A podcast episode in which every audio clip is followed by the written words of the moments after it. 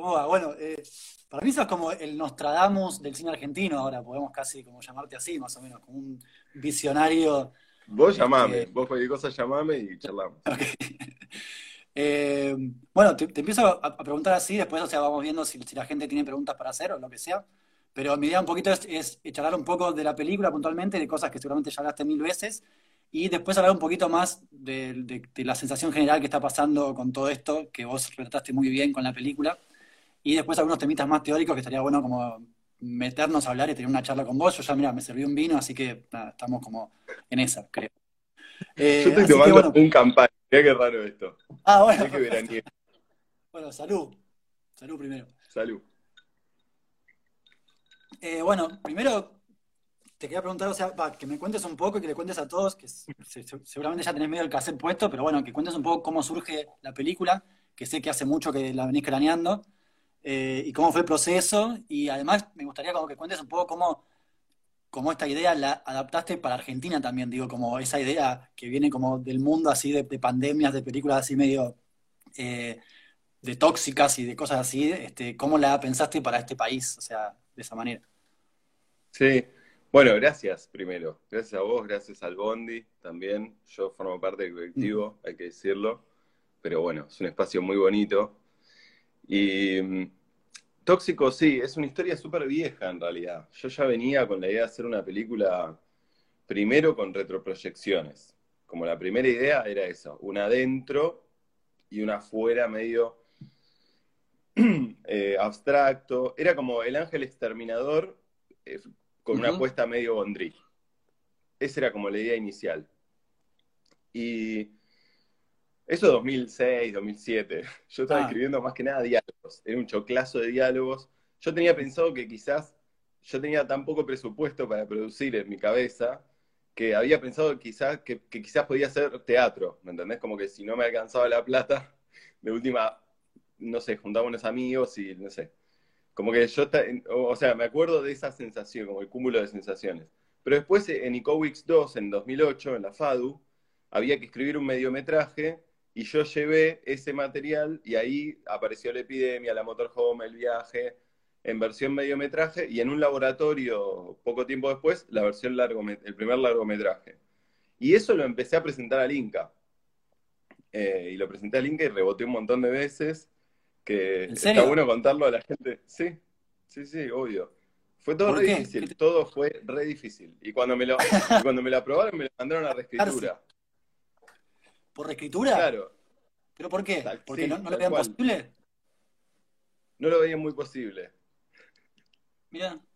O sea, como que no, no concordaba lo que escribías con el presupuesto, algo así, o decían esto no lo puedes hacer. ¿Qué, qué No, no, era, era como, lo, lo veían demasiado difícil. También hay que decir que el guion era muy distinto. O sea, yo lo fui presentando y reescribiendo y presentando y reescribiendo. Eh, se podría decir que fue- un poco lo fuimos haciendo, viste, como a medida que volvían las devoluciones de los distintos, nada, a veces amigos, a veces laboratorios, con más suerte el Inca, y así, lo vas haciendo hasta que en 2015 nos dieron el, o sea, nos aprobaron el proyecto para un subsidio de, en ese momento, eh, segunda vía, ahora audiencia media. Eh, pero también fue un ensamble, viste, los chicos de Saladillo también, que yo los conocía así un montón, y de golpe dije, pará, ellos tienen antecedentes, entonces, Pim, Fabián Forte, que es amigo y ya, ya dirigió una peli, viste, Eh, bueno, todo un encastre, Santi Podestá, que viene con este proyecto desde que íbamos a la FADU, también, ¿me entendés? 200.000 años hablando de cuando hagamos una película, Eh, o sea que sí, es un proyecto que cierra una época también, ¿viste? Claro. Como que un poco le pone como fin a esa cosa de, uh, algún día quiero hacer una película, y bueno, listo, ya está. Es un hijo de, de, de qué? De 10 años más o menos, o sea, digo, Sí, más, 2006, aproximadamente. son Más 14 años, también. un hijo Depende de dónde cuentes, porque la verdad es que desde el 2005 que yo vengo, o sea, eh, pensando, escribiendo los diálogos, no sé si algún diálogo de esos quedó finalmente en la película o no, pero sí, mucho tiempo. De, como lo mires es mucho tiempo igual, ¿eh? Porque la postproducción también fue larguísima. no, O sea, el rodaje fue en abril de 2017, o sea que desde ahí hasta acá también todo fue larguísimo todo el tiempo. Qué tremendo. Y eh, escúchame, ya, que hablabas de- del proceso de guion, ¿cómo, fue eso de ir a este, absorbiendo las devoluciones que te iban haciendo? O sea, ¿vos pensás que la peli fue ganando o fue perdiendo? O sea, a medida, digo, como la, puja esa de, bueno, por el Inca cambio estas cosas, o fue más, al final te, te sirvió a vos como para rearmar esa historia, reformularla y poder llegar a, la, peli más, más seguro y eso. Sí, yo creo que siempre, siempre es para mejor igual, ¿eh? O sea, yo, para mí el proceso creativo es para adelante y punto, como no existe peor. Eh, mm. y tengo la sensación de que la película se fue encontrando también, ¿viste? Como que la fuimos encontrando eh, un poco también descartando lo que no, ¿viste? como ese proceso más de escultor, a veces que es mm. sacar lo que sobra hasta encontrar qué es lo que es. Eh, yo tenía esta sensación como de que la peli iba entrando en foco, ¿viste? Se iba poniendo en foco en etapas. Era como... Y en 2016, cuando escribimos el guion, que ahí apareció eh, Luz, Orlando Brennan, eh, Santiago La Rosa y la autora Núñez de Arco, que conmigo escribieron el guion final, y ahí es donde aparece la película como está ahora, digamos. Lo que pasa es que después también pasa por una preproducción que le recorta 30 escenas, por un rodaje que le escena 20 más, por una postproducción donde tenemos que inventar, eh, salir a grabar material. Viste, hay planos que están, esos planos de fluidos y todo eso, apareció después, apareció de, de guion, ¿me entendés? De guion de montaje, estábamos ahí con el montajista y era como, che, el tercer acto está bombardeado directamente. Eso fue con el montajista, o sea, ya cuando estaban con la película, con el material que ya tenían hecho. Sí, Emiliano Serra, el montajista, agarró el, proyecto en 2000. Lo conocés. Bueno, un personaje que yo, yo, o sea, a mí me fue presentado por Ariana eh, para en el momento más bajo de la película. Tipo, yo estaba desmoralizado con el pre, o sea, me había tenido que bajar de los anteriores postproductores que son amigos también. Pero, o sea, fui y les dije, chicos, les conviene bajarse. Este es un proyecto del que les conviene bajarse. Una charla altísima, pero, pero, era como, no, no va a funcionar, o sea, les juro que no va a funcionar. Yo estaba ahí con el proyecto abandonado, ¿me entendés? Como fin del 2000, macrismo explícito. Eh, nada, un momento muy, muy pochi y el Emi, la verdad es que la, remontó a todo nivel. Tipo, claro, me apapachó, me dijo, no te preocupes, todo va a estar bien, siempre se hacía al principio, enchufó los discos, conectó el material, montó una escena, montó otra, me la mostró. Viste, yo me empecé a ilusionar, dije, ¿cómo ah, pegan los planos? Funciona. Eh, sí, algo, todo esto no está tan mal, viste, como, pero realmente la agarró en un momento muy a y ahí también se dio una reescritura, ¿viste? Como todo eso fue un proceso de volver a encontrar un montón de cosas, así como, ah, bueno, los BFX, ¿viste? Yo tenía como esa carta de los BFX que era un poco un comodín. una de las propuestas de filmarla en, plano fijo, digamos, cuando decidimos la apuesta en plano fijos con Eric Elizondo, el DF, eh, charlamos de eso también, de que teníamos como el comodín de los eh, efectos, ¿viste? Como, bueno, filmamos planos generales que, que, den para un poco más, ¿viste? Y mm, después vemos a dónde ponemos los VFX, ¿viste? Que cuáles 20 planos les hacemos un mate painting, claro. Eh, y así, con mucha, mm, con eso, teniendo un poco de margen en cada cosa, Mm. Eh, fuimos sumando lo que se termina convirtiendo en el estilo de la película. O sea, el estilo visual de la película lo fuimos entre sumando y encontrando de apuchos, ¿viste? También. Ah, claro, eh, te iba, a preguntar eso, o sea, ¿cómo, ¿cómo fue? Porque la verdad, o sea, lo que pensaba es, es muy poca gente, más en, eh, en, Argentina, se manda a hacer una experiencia distinta de rodaje. Digo, hay, películas contadas con las manos, así con, con, trabajo más de, de, set, de croma, de retroposición, o sea, digo, como cosas así, con otro tipo de búsqueda visual y formal. Eh, y algunas son como, bueno, que llegan a, buen puerto y otras más o menos. Y yo lo, que vi de, tu peli es que tiene una factura técnica que es increíble, o sea, que se nota que está bien hecha, o sea, digo, tiene buena factura. Y, te pregunto eso, o sea, ¿cómo, ¿cómo, fue que trabajaron en el set con la, retroproyección? ¿Se usaron cromas? Si no, ¿cómo fue el trabajo con el DF? Eh, ¿Cómo armaron? Digo, hay una licencia muy linda que es que claramente esa casa no entra dentro de esa, de esa casa rodante, o sea, digo, que lo cual al principio decís como que raro y después decís compro todo, entonces como decís como... Eh, eso fue algo que, se armó, que, que, se buscó, que pasó y que dijiste, bueno, armémoslo y sigamos por acá. Eh, contaba un poco eso así, de, de la parte técnica, cómo, fue. Lo primero era que yo tenía como esta idea de que el mundo interior eh, pareciera medio teatral, ¿viste? Como a mí me gusta mm. mucho Terry Gilliam, me gusta mucho Gondry, me gustan esos directores, miro para miro esas cosas, ¿viste? Eh, Greenaway, eh, Roy Anderson, que fue una referencia muy grande al momento de filmar, o sea, tiene una estética, un toque robada de Roy Anderson, puedes decirlo. Eh, robada no, una cita, citada. Homenajeada, muy homenajeada. Sí, sí, sí. bueno, y la otra cosa o sea, esa estaba como la parte conceptual de ese lado, ¿viste? Como decir, bueno, yo creo mucho en, buscar técnicas, ¿viste? En no quedarse en la narrativa. Eh, perdón. Sí, sí, sí, por favor. Este, hay que mojar los labios cada tanto. Estamos secos. Eh, nada, a mí me parece que hay que buscar un poquito más a veces, ¿viste? Como que mm, sí, sí, eso pienso. Como, bueno, hay que pensar puesta, no es que el lenguaje cinematográfico está, está cerrado, digamos, ya está, bueno, listo, no, ya sé, ya está, es así, tipo dos primeros planos, la camarita medio, medio flotadita, ¿viste? Como que me parece que, eh, no sé, o yo estoy siendo muy exigente también, porque la verdad es que es medio chino a veces producir, o sea, en Argentina producir es muy chino, eh, y, no, y no tenemos que comparar a mí lo que me parece que es que hay, que desmarcarse, mm. esto es lo que me parece, hay que desmarcarse de una narrativa de la, en la que no, con la que no nos conviene compararnos. No nos conviene compararnos con Avengers. Tenemos que filmar de otra manera, se tienen que ver distintos los planos para que la gente diga, ah, no, no, no Avengers. Otra cosa. Mm. Me parece que hay algo de eso, como desmarcarse de cosas, ¿viste?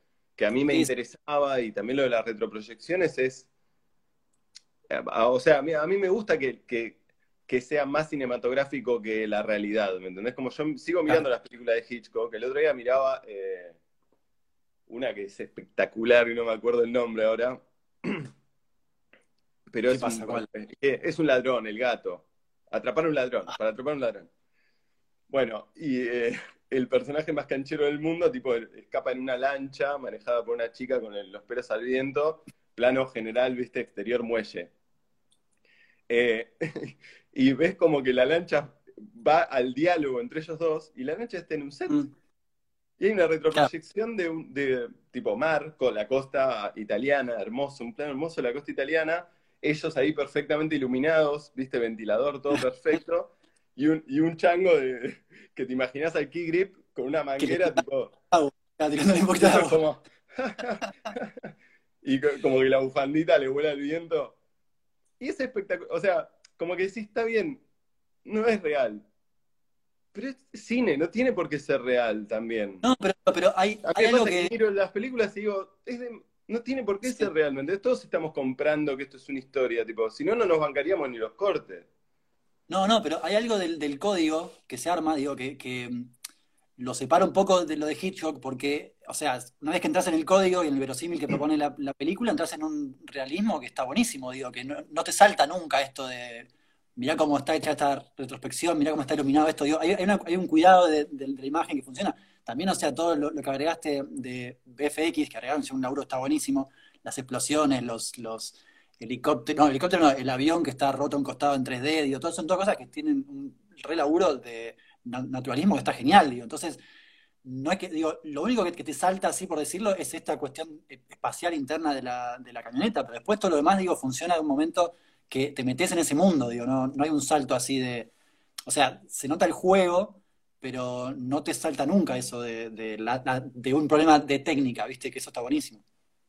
Sí, es una suerte también, hay que decirlo, porque es donde uno pone realmente el esfuerzo también, así que lo vale. Y ahí veo que se unió Eric Elizondo, que es el DF, que es la ah. otra gran, eh, digamos, eh, el otro gran costurero de esta, de esa estética es él, porque ah, hace que los generales parezcan telones pintados y encontró focales para que todo se vea como él quería. Mm, Tomá, tomá, tomá, tranquilo. Auspicia este momento Campari. Campari Wine.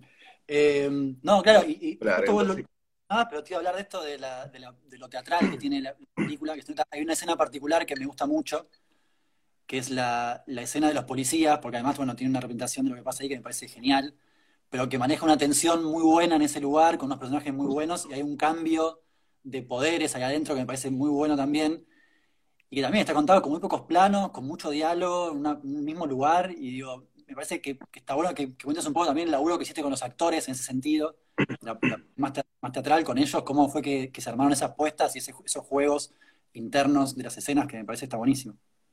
Sí, eso hay que decir también que, bueno, eh, Jazmín y Agustín son, los dos son directores, además de actores. Entonces, era más una cosa como de a tres, ¿viste? Y cuando estaba Agustín o Martín mismo, ¿viste? Son gente que tiene como ideas propias también y que, con las que se puede como pimponear ahí. El espacio se prestaba, ¿viste? Estaba esta cosa de medio teatral que vos mencionás, estaba en la limitación de producción, que es que no teníamos tiempo. Nos teníamos que ir del set. Entonces había que grabar pocos planos.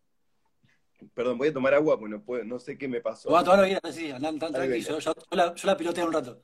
Bueno, seguimos este, hablando con Ariel Martínez Herrera de su película Tóxico, acá en el ciclo de, de Red de Cine Argentino, el colectivo de cineastas. Ahí fue a tomar un poquito de agua porque parece que la charla está muy exigente, así que vamos a bancarlo un toque y este, lo sumamos. Después vuelvo a nombrar, les cuento a todos los que están acá, que muchas de las pelis del colectivo de cineastas se pueden ver en hacer.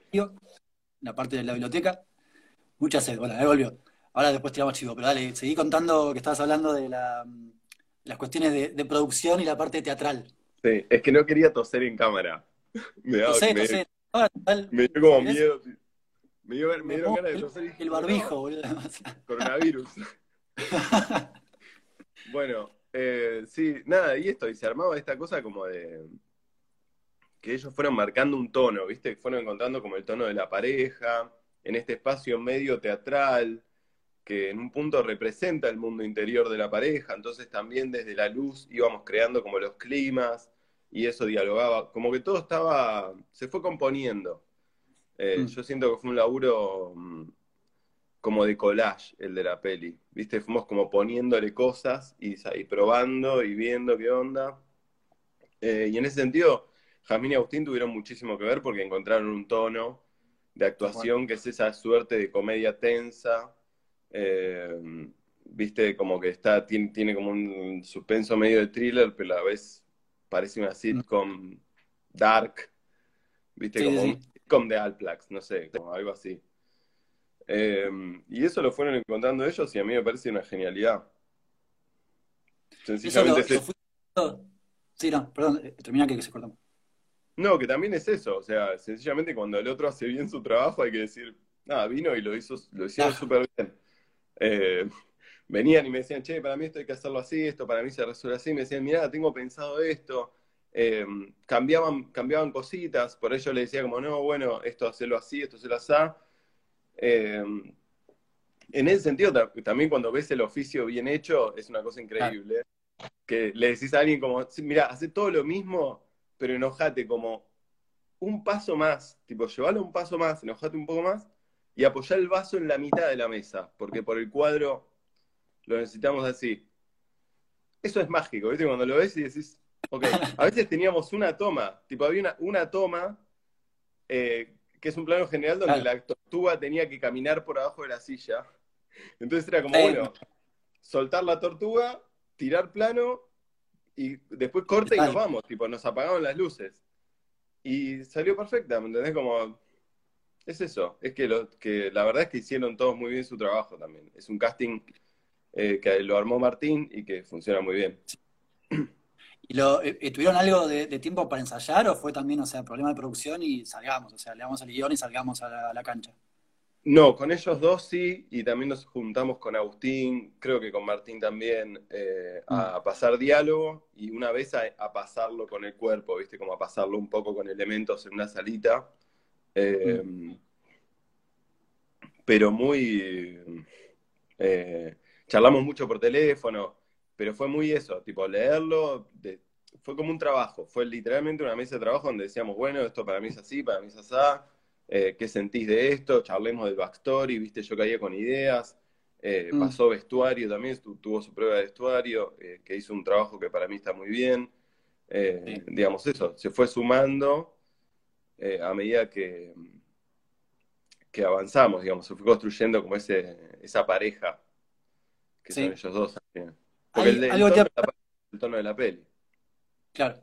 Bueno, el, tono de la peli también, o sea, además de las, actuaciones, lo termina dando mucho eh, el color y el mood, o sea, que, que vas eligiendo para cada cosa, y tiene mucho que ver con eso el arte también, eh, que creo que, o sea, no solo con los sets de interior, sino con todos los elementos que, que se eligieron y están puestos en todas las escenas de exterior también, los el mundo este que parece de los 70, pero es de los, de los 2000 y no sabes dónde están ubicados, pero cuando te vas al campo, viste, todo vale, entonces como eso también funciona muy bien con la, vieja que tira a los cuerpos en un Cadillac, o sea, viejito, una cosa muy increíble. Entonces como que, te, ubica en un espacio donde empieza a, valer todo y está genial. Quería saber un poco cómo lo elaboraron eso, si fue algo que estaba como replanteado en el guion o fue un ida y vuelta con, con, con quienes hicieron el, arte y el vestuario y también todo el diseño de las máscaras y de no, no, no solo la máscara, la, máscara fumanchera, que quiero saber después si te la quedaste o no, pero de las máscaras de, de, las mujeres pájaro, que son increíbles también.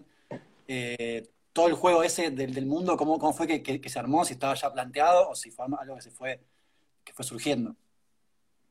Sí, no, eso estaba medio desde el principio, como que yo lo que quería era un exterior medio surrealista, yo ya sabía eso desde el vamos, eh, y después se fue, estuvo bueno para mí cómo se fue dando eso de construirlo medio en la cornisa, sobre todo a la luz de los hechos, viste, que después hubo una pandemia de verdad y nada, o sea, hubo cosas que se arrimaron a la realidad de, una manera re loca, eh, y en ese sentido me parece que hacer la construcción por el absurdo fue una buena decisión, porque si no hubiera quedado muy dark, viste, como que yo la veo y digo, bueno, está, o sea, la construcción fue por ese lado, fue como, bueno, si hubiera una pandemia, y no miremos a la parte más, o sea, lo que vos decías también de adaptarlo un poco a la Argentina, ¿viste? Como de imaginar esta trama en un mundo donde los personajes no saben mucho qué hacer y algunos, obvio que flashean cualquiera, ¿me entendés? Es obvio que pasaría, como... En un, e, era un pensamiento que era mucho más divertido cuando era hipotético que ahora que vamos a ver imágenes horribles de cosas que sucedieron durante la pandemia. Eh, porque la humanidad suele ser más cruel que, digamos, nosotros imaginando como cosas graciosas. Pero bueno, algunas de las cosas que nos parecían muy graciosas, como el chabón tocando la guitarra con el traje antirradiación, a la luz de los hechos no parece tan, tan, tan gracioso. El muerto que se levanta, viste, ya no es tan gracioso. Eh, mm. Pero bueno, lo fuimos encontrando por ese lado. Yo quería como un ambiente, un exterior surrealista, para poder hacer este juego como de mundo interior, mundo exterior, ¿viste? Como que fuera un diálogo, mundo interior, mundo, exterior, y que el mundo exterior se fuera poniendo raro. Eh, y lo de Saladillo también es increíble porque los pibes de Saladillo que producen la película, Fabio y Julio, de la Fundación Cine con Vecinos de Saladillo, mm. además producen la película. Eh, y bueno, entonces es gente que conoce el paño al dedillo, ¿me entendés? Vos le decís como, mostrame lugares, tráeme, tráeme cosas. Y te traen eso, tipo un tigre embalsamado, un Cadillac. ¿Me entendés? Una moto con Sidecar, unas locaciones que decís. ah, no, en Polvaredas hay un almacén del 1900. ¿Y lo podemos usar? Sí, por supuesto. La, de, de, una tía, de un alguien que conocemos, ¿me entendés? Y es eso, es medio como, bueno, también ahí fuimos negociando algunas cosas. Yo, el guion tenía escenas mucho más caras que quedaron rápidas. No, eso tiene en, en cuánto cediste ahí cuando escribiste, cuando fue el día de vuelta con Inca, me imagino que era otra cosa, pero bueno. No, y es que esa parte es re dura, ¿eh? es re dura, porque te tenés que poner realista. Yo soy productor de la película además, o sea, yo estaba de los dos lados de ese mostrador, ¿viste? Es como, che, esto no se puede hacer numéricamente, eh, y el director diciendo como, no, era, pura poesía. La esquizofrenia, el director productor. Claro, y bueno, hubo que sacrificar un montón. En la pre salieron cosas que, bueno, eso, el tercer acto era otra cosa también, era una peli mucho más de acción, era una peli, era otra peli. Va, va cambiando, fue cambiando a medida que, o sea, no de acción, pero digamos, tenía momentos, eh, ellos se escapaban a los tiros de la estación de servicio, mientras las mujeres con cara de pájaro la volaban en el acto. Eso se cambió por todo medio no, una explosión allá en el horizonte.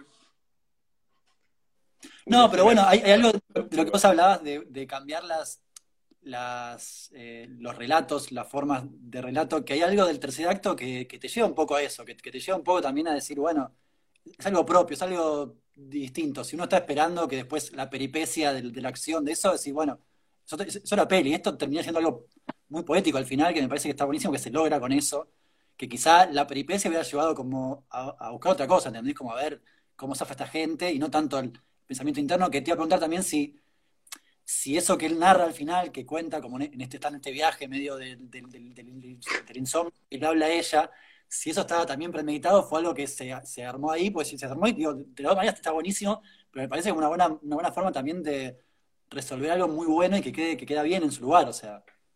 Sí, eso, se, eso de hecho es posterior, es todo posterior. Toda esa secuencia no era así.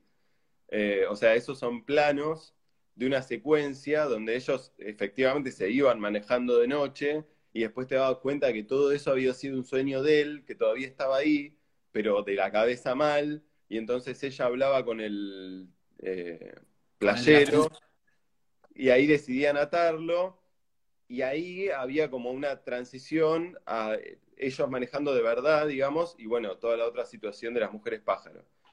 Todo eso colapsó en un material tan agujereado que tuvimos que, nada, eso, repensarlo. Y creo que de hecho fue Martín Garabal. Martín Garabal me dijo lo de la voz en off también para Corazón Roto, ya me había dicho esto. Y me dijo, eh, ¿sabes lo que te pegaría todo? Una voz en off como la de Corazón Roto. Y era, o sea, me dio el mismo consejo dos veces y la dos La solución de vos mismos. Te dijo, recordate a vos mismos cómo hacías estas cosas hace un tiempo. Está bien. La última vez lo hiciste bien. Y yo dije, ah, es verdad. Y ahí se escribió ese texto, que sí, obviamente, también es un comentario irónico sobre la propia película escrito a posteriori. Eh, pero bueno, mucho de ese material tiene un par de comentarios irónicos. La, película me parece muy buena cuando, cuando creo el policía entra y dice, cuando, cuando se, pega con la cabeza y dice esto está mal hecho, está mal, mal diseñado. hay como cosas así internas que, es un juego que me pareció muy divertido. Que ahí, ahí. Mi favorito es eh, Ritano diciendo, todo esto que está pasando, todo esto, esto es real, parado en una maqueta. sí, sí, sí, todo, eh, todo muy, muy divertido. Eh, Mira, bueno, les aviso a todos que si alguna pregunta. La, idea era esa, que, sea divertido y ojalá que sea divertido, digamos. Sí, sí, eso creo que está, está claro ahí. Les aviso que si quieren hacer una pregunta, pueden hacer alguna pregunta ahí. Hay un iconito que son como dos cartitas y un signo de pregunta. Ahí nos preguntan lo que quieran eh, y lo contestamos aquí. Yo, mira, voy a aprovechar ahora que nos ponemos un poquito más este, no tanto de la película, obviamente va a ser grande, pero sí un poquito más sobre lo que, está pasando y todo lo que está surgiendo, y que la película obviamente habla de eso. Estuve leyendo algunas cosas que creo que te van a interesar porque me parece que van un poco con la película. Hay una compilación de, textos que se llama La Fiebre, que armó Aspo, que son varios textos que compilaron sobre autores latinoamericanos sobre lo que está pasando.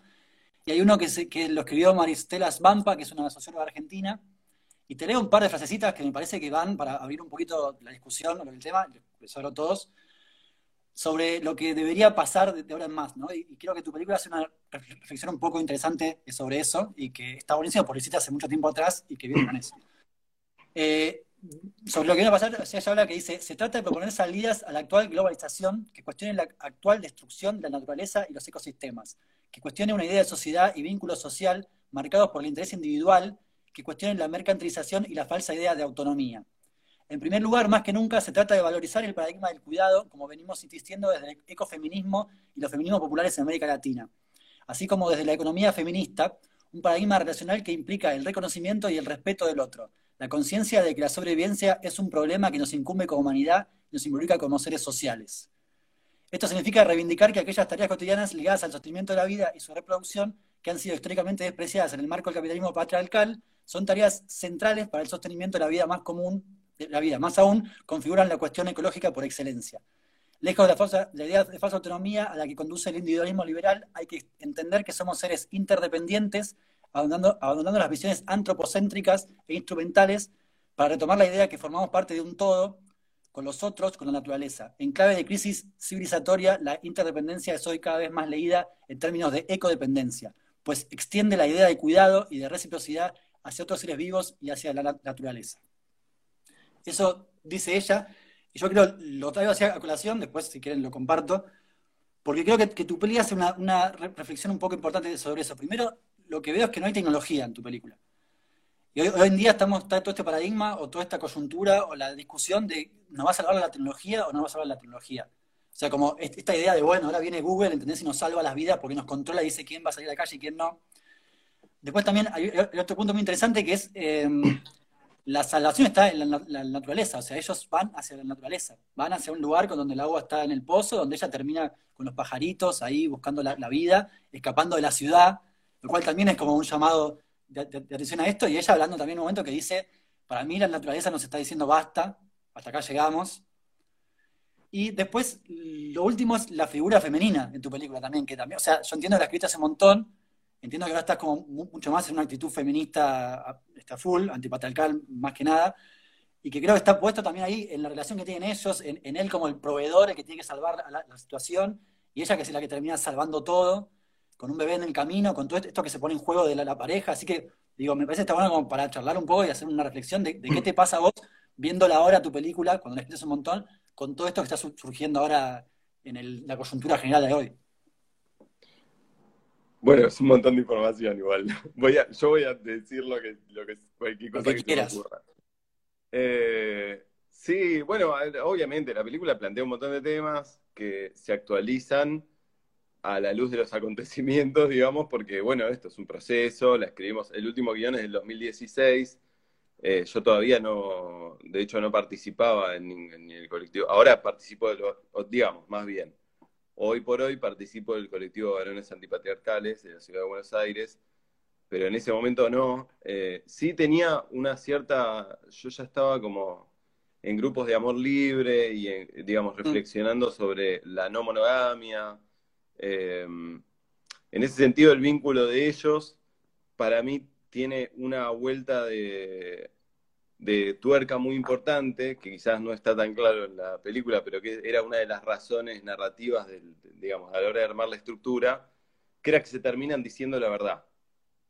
Lo último que, su última conversación es, como, ¿me entendés? Se, está acabando el mundo, no, hay razón. Un poco era poner a los personajes en una situación tal en la que no quedara más que, viste, eso, tener una relación real.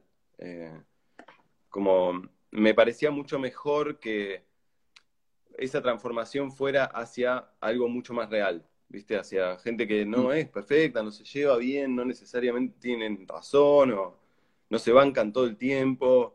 Em, pero cuando se lo dicen el vínculo mejora, ¿viste? Como había, había, un montón de reflexiones sobre la familia, por ejemplo. Em, o esto que vos decís, hay algo del motivo del apocalipsis, que es como la huida hacia la naturaleza, ¿no? Como el fin de la civilización, eh, o, la, o, la, idea de empezar a construir algo nuevo también, ¿no? Como la naturaleza, como, bueno, ok, volvamos a, a la hoja en blanco.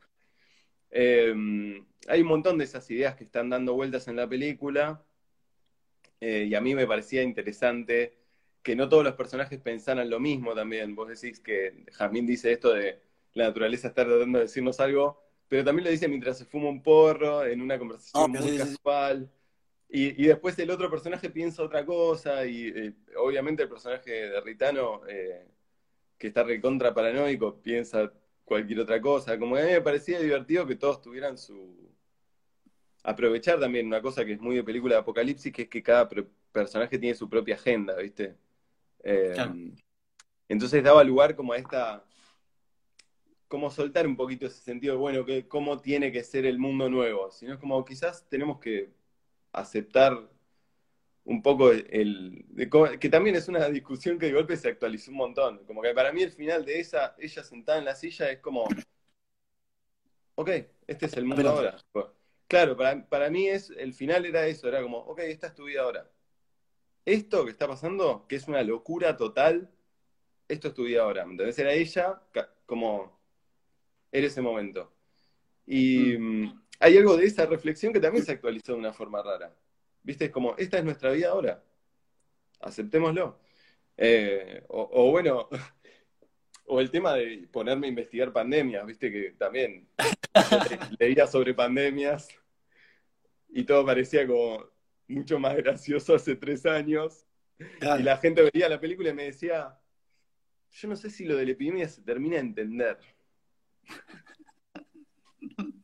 Qué loco esto de la gente usando barbijos por la calle, boludo. Algo es que lo que cambió fue la realidad. Cuando dice me parece genial. Es la, idea, la realidad se acomodó a la película para que la película. Mi, vieja me lo dijo, mi vieja la vio en diciembre, cuando la terminé, en diciembre. Eh, y la volvió a ver cuando se estrenó en abril y me, me, llamó por teléfono y me dijo, che, ¿cómo cambió la película? Y no en serio? No, no, la misma película. Parece buenísimo, claro. Pero bueno, hay algo ahí, hay algo que se actualiza además un montón y que, y que además lo, pone en un lugar de, probabilidad muy grande, digo, o sea, no, es una locura lo que pensaste, ¿entendés? Y eso me parece como algo muy, muy este, muy increíble, pero al mismo tiempo muy peligroso, ¿no? Como decir, che, mirá, mirá lo que craneé hace tanto tiempo, decir, o sea, no, por vos, obviamente, digo, pero mirá cómo, pero uno piensa en todas cuestiones que son más de, fantasía o de ciencia ficción, y decir, che, qué cerca que estamos de muchas cosas, y una peli hecha en Argentina con quilombos de, producción, digo, dio la tecla tremendamente. Sí, eso es loco y no tan loco. O sea, la, data, te juro que estaba ahí, te juro que la comunidad científica no se sorprendió. Nadie. Ningún biólogo del país dijo, ¡Ah! Nadie todos los biólogos dijeron, y... Estábamos ahí. Estábamos ahí. Y hay, o sea, hay algo de eso que sí está en la película, que es un poco sorprendente, mm. porque el personaje dice monos con armas, monos con laboratorio de armas biológicas, una receta para la extinción. Y un poco, eso no es que yo lo inventé, es que había un montón de científicos diciéndolo. Lo que pasa es que, claro, yo lo pongo en una escena de ficción y la gente me dice, la película que predijo la pandemia. No, los científicos que predijeron la pandemia y que yo usé de base para escribir el guion. Claro. O sea, los chavales dijeron, va a pasar, no sabemos cuándo. Pero, mm. pero esto está viniendo, tipo, ya había pasado en el 2008. Yo ya tenía la pandemia del 2008. claro, los barbijos venían de ahí, de la epidemia de gripe A. Yo ya tenía como la idea de los barbijos y no sé qué. Al principio era una bacteria que estaba en el agua porque yo no entendía nada.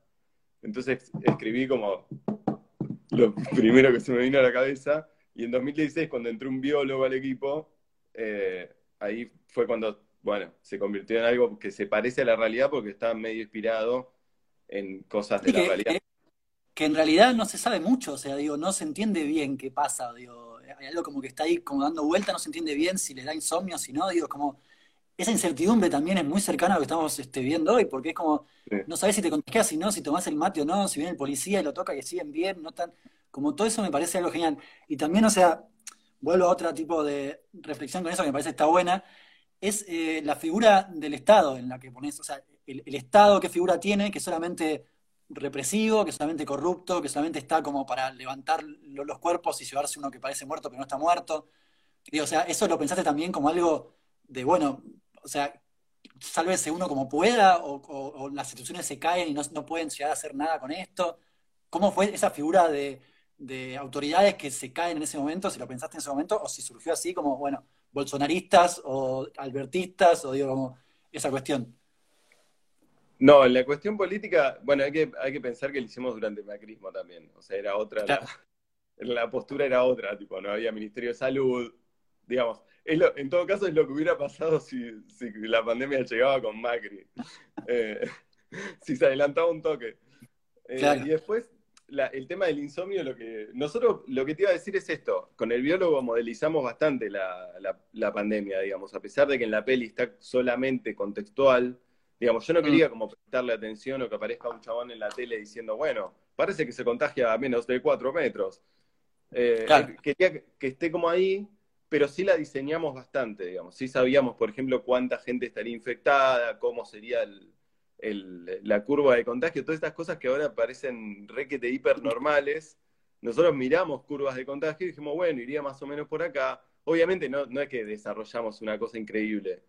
Copiamos lo que ya había, pero digamos, nos fijamos esas variables, de mm. modo de que dijeras, bueno, en el día 5, ¿cómo estaría la situación? En el día 6, ¿qué onda? Y es una epidemia de insomnio que, como vos decís, genera muchísima confusión, digamos, genera un nivel de caos social apocalíptico. Entonces, eh, por un lado estaba esta crítica a las instituciones en situaciones de caos, ¿no? Como esta cosa medio eh, clownesca casi, ¿no? De que lo institucional aparece de un lugar como totalmente ridículo. Eh, pero tenía más que ver con, este desplazamiento a lo surreal, ¿viste? Como formaba parte de que todo se vuelve surreal, de que todo el mundo se vuelve medio clown, ¿viste? Como todo se convierte en un disparate, porque, claro, los policías están a la suya, ¿me entendés? Tipo, nada, es un mundo donde se rompen las comunicaciones, vos también dijiste lo de que no hay tecnología.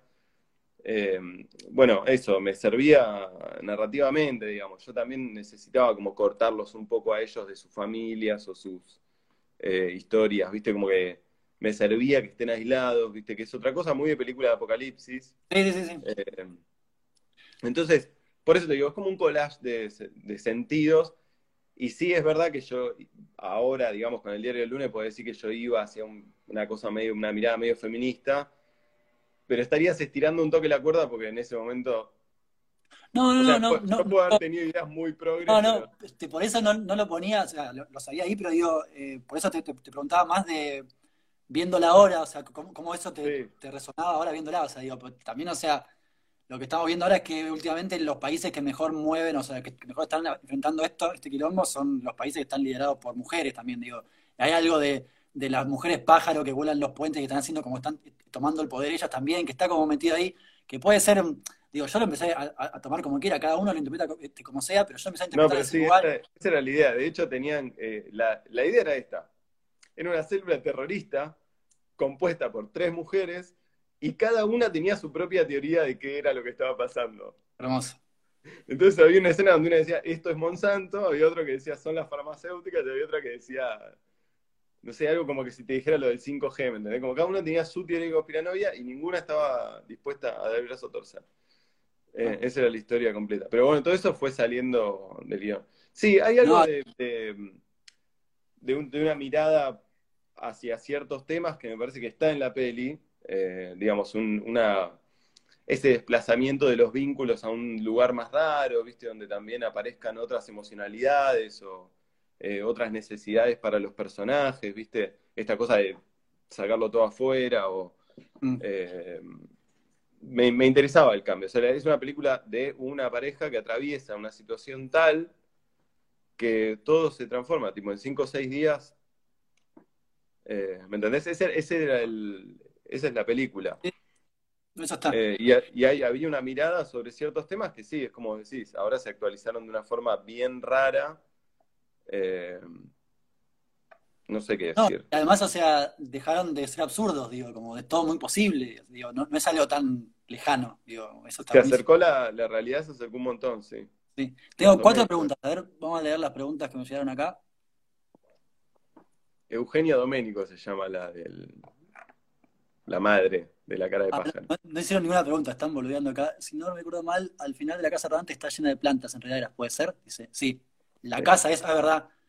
La casa rodante al final está llena de enredaderas, otra, otra cosa que, punto a mi favor de, lo que estaba viendo. Sí. Bueno, esa es, la, esa es la teoría, esa es exactamente esa teoría, como de que la, la naturaleza recupera lo suyo. Había una idea sobre el final de la película que era un poco eso, como la naturaleza recuperaba lo suyo, hasta un punto medio raro, como que ya directamente había plantas adentro de la motorhome. Ahí preguntan, perdón, se me un comentario, preguntan cómo pueden verla desde Uruguay. Eh, no sé si todavía se puede o no, pero para contestar rápidamente, Caru No. Huberton Habercorn. Habercorn. Eh, todavía no, no se podría ver porque está solamente en Cinear Play, ¿no? Todavía está Por solamente en Cinear Play. claro. ¿Cómo? Que por ahora está en Cinear Play en la parte de estrenos. Y después quizá, bueno, no sé qué harán. Contarles un poco a la gente, a ver. Mirá, está- hasta ahora está por verse qué pasa, porque tenemos un distribuidor internacional, que es eh, Banner, que supuestamente está empezando la, distribución internacional de la película. Así que hay que ver, porque, o sea, Uruguay es territorio internacional, aunque esto parezca un delirio. eh, pero bueno, sí, hay que, hay que pulir algunos mecanismos, no sé, qué hay que hacer. Pero mm, bueno, está más lento que el de la distribución nacional, salió. También pasó eso, acá se, se aceleró todo de una manera muy loca por la epidemia. O sea, nosotros teníamos estreno en fue para el eso, 4 de junio. Eh, contar un poco eso, porque también hace una locura la cantidad de, de gente que la vio. Digo, eso me parece como algo también que está bueno para, para contar, además en el momento que se está viviendo todo esto. Sí, no, fue una locura total. En enero nosotros estábamos empezando la distribución de la película y teníamos estreno en salas para el 4 de junio. Eh, y bueno, es un proceso que vos lo conocés, que es como lento, burocrático y tiene que ver con ir a lugares, hacer cosas. Y de golpe, de golpe me empezaron a llegar fotos al teléfono tipo, che, en China está pasando algo muy raro que se parece un poco a tu película, ¿me entendés? Y de golpe estaba, che, en Italia está pasando algo muy raro que se parece mucho a tu película. Y de golpe estábamos en cuarentena y de golpe, bueno, la gente no va más al cine y el Inca saca la resolución de estrenos digitales de emergencia, que es, bueno, vamos a estrenar eh, a- a- en Cinear Play y Cinear TV, pero había que hacerlo antes de que termine la cuarentena. En ese momento la cuarentena llegaba hasta, creo que el 25 de abril, y nos pusieron fecha de estreno el 23 de abril, así, como un rayo. tipo, todo el plan de distribución, todos listos, todos, cambiar todo de nuevo. Eh, pero bueno, por otra parte, estamos medio acostumbrados a adaptarnos a todo. Y lo que todos vimos es que era el momento perfecto para alargar la película también. Como que dijimos, yo dije, este- esto es aprender a soltar. Este es el momento de mi vida donde aprendo a soltar. Sí, está perfecto. Sí, sí, dije como, bueno, listo, ya está. Y, y la verdad que estuvo re bueno. Ah, Para mí es muy importante empezar a hablar de cinear, de qué significa tener una plataforma nacional. Esto en el colectivo se discute también. Eh, cinear ya estaba haciendo estrenos, es una, tenemos que empezar a pensar como nuestra pantalla también, ¿no? Que, Mm. en, en el sentido de producir espectadores y de cómo nos plantamos para negociar de- entre nuestra pantalla y, su pan- y las otras pantallas, qué sé yo. Eh, digamos, me parece que hay mucha, mucho para, mucha tela para cortar ahí, en el sentido de la exhibición, porque la película además en la primera semana, eh, pero por ejemplo, Cinear la, la muestra gratis, la mostró gratis una semana en la plataforma y la pasó dos veces por el canal. Y hizo 60.000 espectadores. Una locura. Es una locura. O sea, es un número que te obliga a, a mirar de nuevo, a mirar dos veces, a decir como, ok, listo. Sí, sí, sí. No, pero además, o sea, derriba el mito este, o sea, ustedes hicieron toda una campaña también que está buenísima con flyers y cosas, pero derriba el mito este de que la gente no ve cine argentino. Digo, también te deben haber llegado comentarios y cosas de gente que no conoces, hablándote de la peli, un montón, me imagino. Y está un poco eso, como bueno, decir, che, o sea, si la peli está, si, eh, si la ayuda, o sea, en este caso lo que la ayudó fue una pandemia, pero digo, si hay una ayuda publicitaria, una forma de, que la gente sepa que existe esta película, eh, la gente lo va a ver, o sea, digo, entonces es- eso es una prueba muy fehaciente de, que eso puede pasar y eso está buenísimo. Sí, lo que pasa con las, eh, digamos, a mí me parece que nosotros tenemos que pensar en, en la producción de espectadores. Como que a mí me pasa algo raro con lo que la gente quiere ver o lo que la gente eh, prefiere. ¿Viste? Como que digo, "Mm, eso no existe. Tipo, vos tenés que poner la película a disposición y hacer que se entere. Nosotros tuvimos una suerte re loca por esta carambola que una película sobre una pandemia, digamos que sucede durante una pandemia, de golpe se convierte en noticia porque se estrena en medio de una pandemia real. Sí. Eh, y además justo bajan los estrenos, la gente está en su casa. Digamos, hay un combo de si- situaciones ahí que un poco justifican ese número también, ¿viste? Porque no es lo mismo llevar 60.000 personas al cine que, No. llevar 60.000 personas a un estreno digital de estas características, pero ciertamente pone la pregunta sobre, bueno, ¿cómo se producen espectadores de verdad? Porque resulta que esta película sin estrategia y con una carambola del destino, bueno, ¿me entendés? O sea, me parece que hay que llamar la atención sobre Cinear Play y llamar la atención sobre cómo se forma el gusto del espectador. No hay otra, digamos, es que la gente quiera ver la última de Cinear Play antes que Transformers 4. De eso estamos hablando. No, o sea, yo sé que parece utópico o, delirante, ¿viste? No, no, es... pero, eso porque nosotros mismos estamos tan colonizados que pensamos, ah, bueno, pero no vas a competir con Jason Bourne. Pero sí, pero sí. No, es una decisión también de, bueno, esto lo, hablamos mucho, es una decisión de eh, la educación también, de, cómo va preparando a, la gente, digo, si se pone si se ponen películas cuando uno es chico, o sea, yo, yo me acuerdo que cuando era chico el cine argentino era mínimo, o sea, en los noventas era la nada, eran los bañeros que había, no me acuerdo qué más, o sea, Terminators, y lo disfrutábamos, digo, porque era lo único que había. Entonces tenía que ser un clic para ver cine argentino que no fuera eso. Paso. Claro, Pisa Paso, pero Pisa Paso fue en el, en el 2000, creo, o sea, digo, en otra época, en 2001. Bueno, eh, pero bueno, digo, o sea, hay también una, cuestión de, cómo las políticas culturales, digo, generan ese tipo de espectadores, o sea, pero, pero más allá de eso, digo, hoy en día también es como vencer esos mitos de que la gente no mira cine argentino, digo, como directamente. Como hay eso de, bueno, la gente no mira cine argentino y toda la opereta, ahora digo, hay toda una, movida de bajar el cine argentino para que sigan entrando estos tanques. Y, es una prueba muy buena la, de su peli, en serio, como, bueno, che, esto pasó, esto es una película, y hay, otras películas también de colectivo que llenan espectadores y que es porque se, arma el nicho y la, gente la ve y la quiere ir a ver y eso está buenísimo rescatarlo, digo, como algo fundamental para nuestro cine también.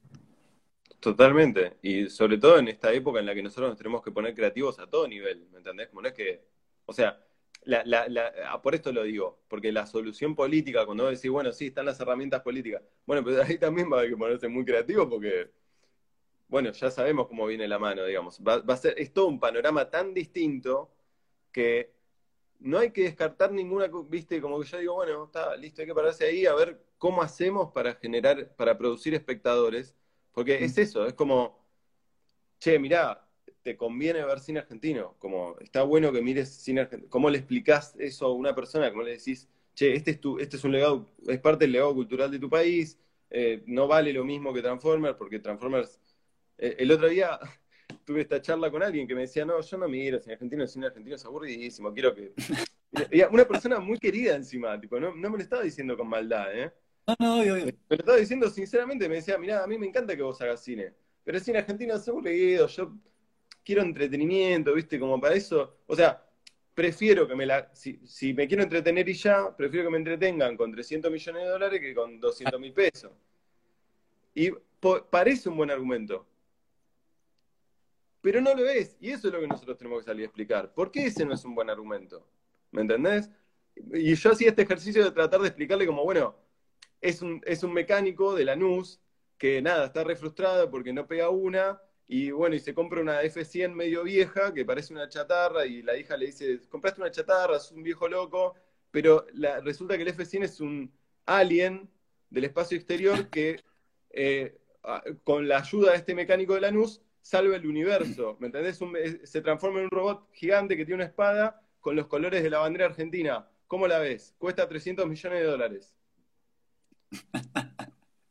¿Me entendés? ¿Cómo, haces para, para, poner a la gente en contexto? Para decir, che, no, no es lo mismo, ¿me entendés? No es lo mismo. Esto es un legado cultural tuyo, habla de cosas tuyas, me parece que nosotros tenemos que dejar de hablar de cine también, empezar a hablar de audiovisual, porque los pibes están en otros formatos y nosotros tenemos que dejar de desentendernos también de esta cosa tan, viste, del cine, porque digamos, hay gente narrando, hay gente narrando y narrando en imágenes y nosotros tenemos que ser conscientes de que eso es parte del mismo legado cultural que nosotros tenemos que defender. Nosotros también tenemos que hacer esa apertura de cabeza, me parece. Eh, porque te digo, para mí lo que viene es ponerse muy creativo, como decir, Espérame, esa pregunta, que esa, respuesta a la pregunta que no te dice. Voy a ver que hay dos preguntas más. Eh, no, me dicen que me quedan pocos minutos. Bueno, tratan. Eh, eso, ahí está, eso es lo que iba a hacer. Ya, ahora que nos quedan unos minutos, pero bueno.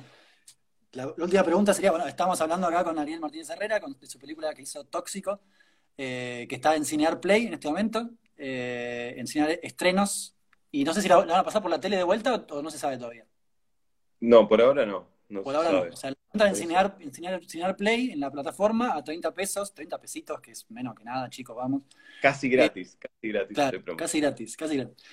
hoy en día, además, o sea, eh, no, la, última pregunta ya, este, aprovechando que sos un, eso, un visionario de lo que va a pasar en la vida, o sea, lo que te voy a preguntar es, o sea, si imaginamos la 2, o sea, me salió, esta es mi tirada de tarot. ¿Cómo siguen? Se, cortan dos minutos, tenés dos minutos para responder esta pregunta hermosa. ¿Cómo sigue esto? Mira, para mí sigue con los personajes de la motito, sigue mucho tiempo después. Yo me imagino que sigue, que Jazmín eh, hace no sé qué tipo de, o sea, algo, algo que es como una familia, pero que es cualquier otra cosa, tipo que es ella y cosas, cosas que suceden ahí, pero me imagino un mundo nuevo, me imagino que, sí, que algo crece de todo eso. Eh, y me parece que eso es la, como el, finito positivo del final, ¿viste? Como que la, para mí tiene esa cosa optimista, eh, ¿viste? La gente me dice como, bueno, pero él se muere o no. no, sé, no es importante lo que yo piense, importa lo que vos pienses cuando la ves, ¿me entendés? Importa como, para mí tiene como esa, esa especie de esperanza sobre el final, pero que después está bueno que cada uno también flashee lo que quiera.